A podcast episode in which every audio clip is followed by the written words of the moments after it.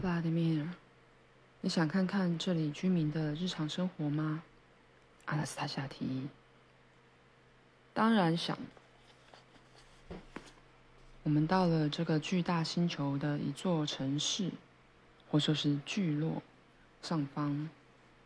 从高处往下看的景象是这样的：在我的视线范围内，这个聚落是由多个类似现代摩天大楼的圆柱体建筑而成。这些建筑围成好几圈，每一圈的中间都有较矮的结构，有点像是地球上的树木。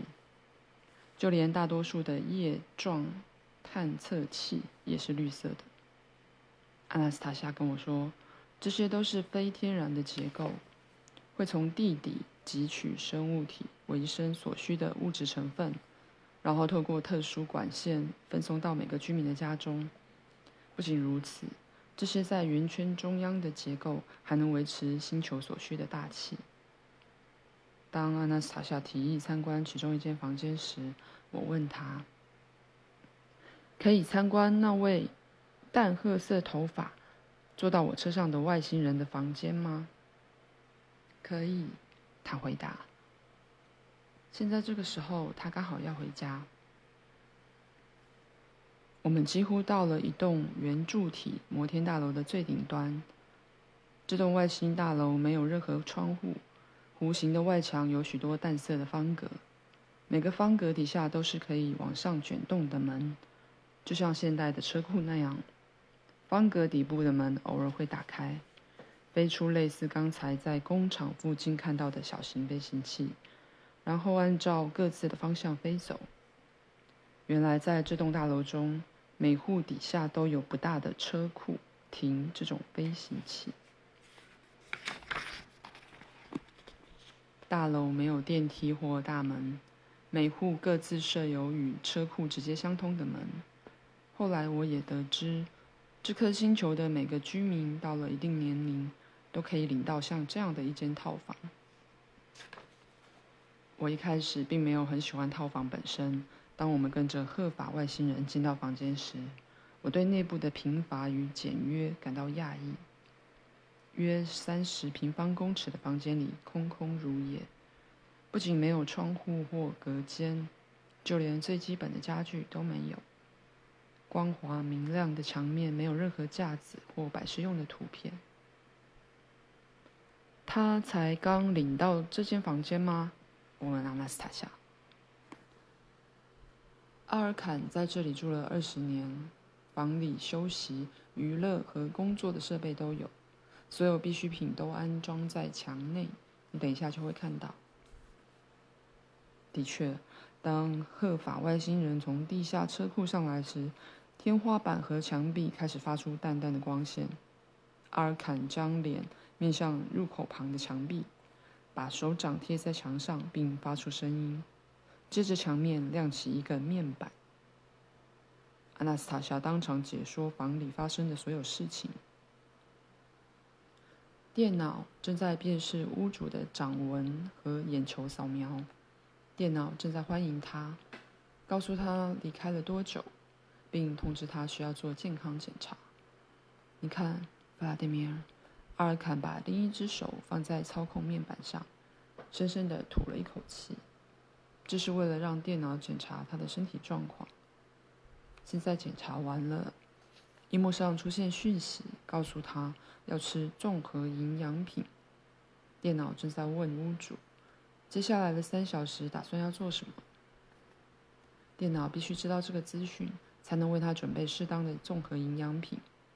阿尔坎要求可以在接下来的三小时将脑力活化到最大程度的综合营养品。在那之后，他打算睡觉。电脑不建议他从事消耗脑力三小时的活动，而是建议服用算好可以维持两小时十六分钟工作量的成分。阿尔坎同意了电脑的建议。墙上打开一个小凹间，阿尔坎从中拿出一条弹性管，把一端贴近嘴巴喝了，或者是说用吃的。管子里的东西。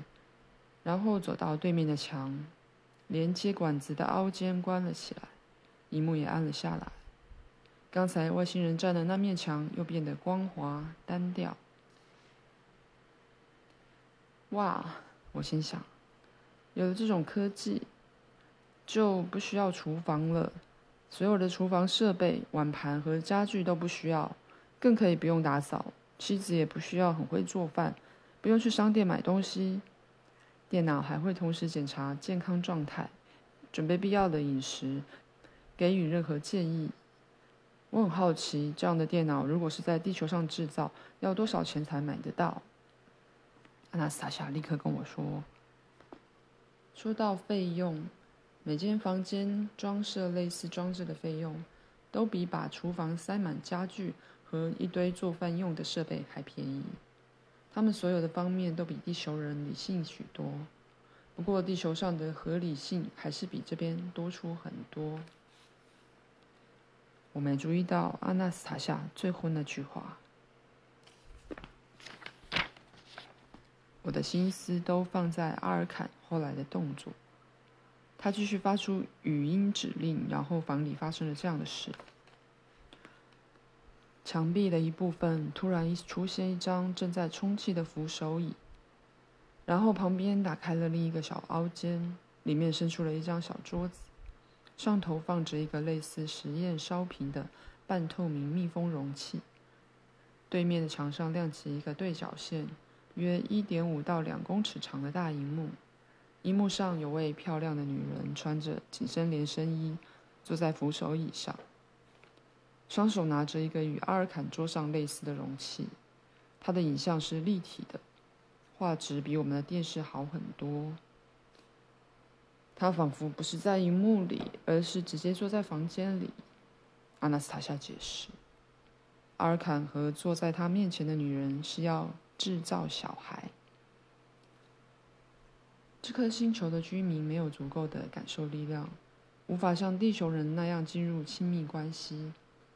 虽然外表上看起来他们的身体和地球人没有不同，但是缺乏感受让他们无法像地球人那样繁衍后代。”你现在看到的试管里装着他们的细胞和荷尔蒙，男女双方会想象他们希望未来的孩子长什么样子，然后用他们的思想把他们拥有的讯息传给孩子，并讨论孩子未来要参与的活动。这个过程大约要花上地球三年的时间。当他们认定孩子的形塑过程完成时，就会在特殊实验室中。把两个容器的内容物结合在一起，把小孩制造出来。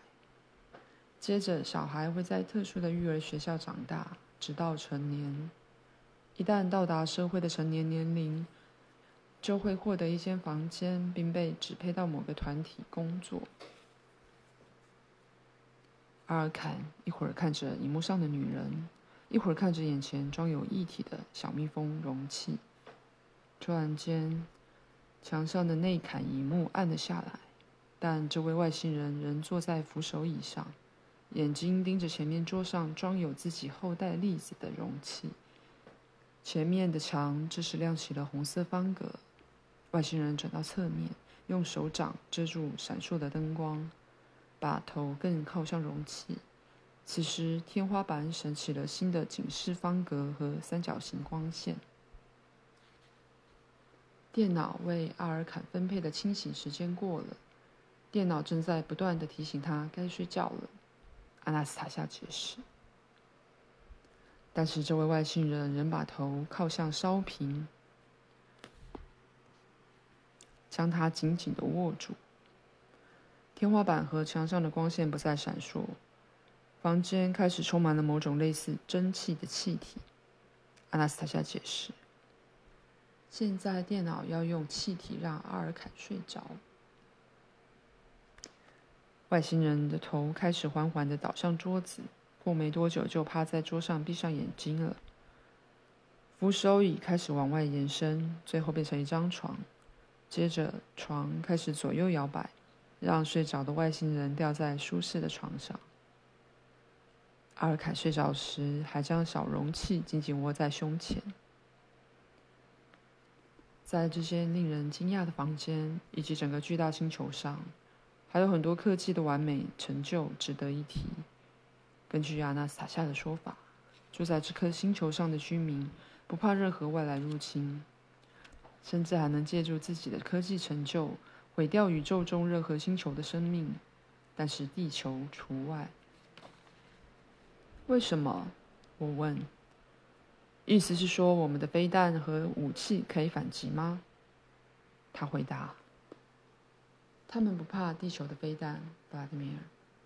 这颗星球的居民很久以前就知道所有的爆炸衍生物，并且对内爆很熟悉。内爆是什么？地球上知道，当两个以上的物质结合而发生瞬间反应时，会膨胀并爆炸。”但有另一种反应和两个物质的接触不同。一个体积一立方公里或更大的气态物质，可以在瞬间内压缩成像豌豆的大小，变成坚硬无比的物体。你想象一下，有手榴弹或飞弹在这种气体里爆炸，但同时有另一股力量与爆炸抗衡，也就是内爆同时发生。这时，你只会听到“啪啦”一声，气体里所有的物质会变成一颗豌豆大小的石头。地球上的飞弹无法承受这种气体的包围。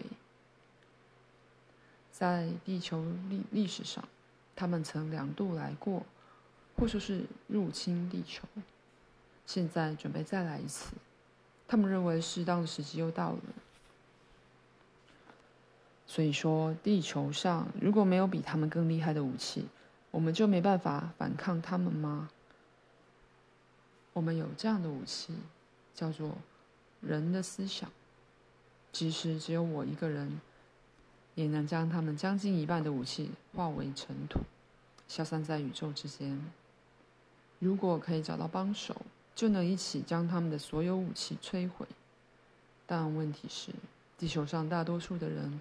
以及几乎所有的政府都认为他们的入侵是好事。大家怎么认为别人入侵攻击是好事呢？你等等就会看到了。你看，这里是他们准备登陆征服地球大陆的入侵中心。